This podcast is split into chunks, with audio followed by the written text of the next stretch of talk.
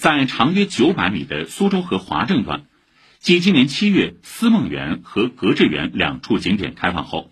国庆期间，这里一带十点的特色人文景观也将全线向市民开放。这也意味着华东政法大学的校园将与社区共享一片公共空间，让更多市民零距离享受滨河通透、优美典雅的环境。